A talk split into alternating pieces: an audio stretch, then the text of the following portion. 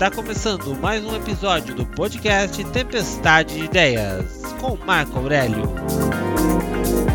Episódio de hoje: Telefone fixo. A telefonia fixa foi um divisor de águas na vida de muitas pessoas. No início, ter um telefone fixo em casa era sinal de status. Isso porque esse serviço era extremamente caro tanto que muitas pessoas que tinham linhas em seu nome alugavam o telefone para outras pessoas. Mas o serviço só passou a ser popular de verdade na década de 1970, com a criação do serviço telefônico fixo comutado.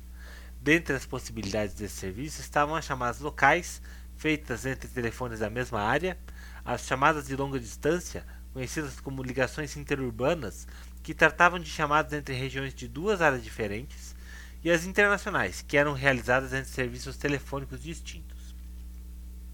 Para que esse sistema desse certo, o Brasil foi dividido em 48 regiões, cada uma com um número diferente que representava o seu código de área. Para fazer uma ligação de longa distância, o usuário teria de informar para qual área gostaria de ligar e só depois informar o número do telefone.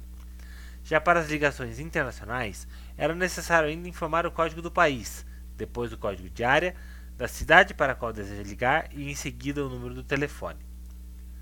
Apesar de estar em larga decadência devido ao uso indistinto de tecnologias mais avançadas, com custos muito mais baixos e mais agilidade na comunicação, o telefone fixo garante uma fácil comunicação, sem problemas ou perdas com quedas ou oscilações de sinal comuns nos celulares, já que esse serviço transmite a voz do usuário por cabos.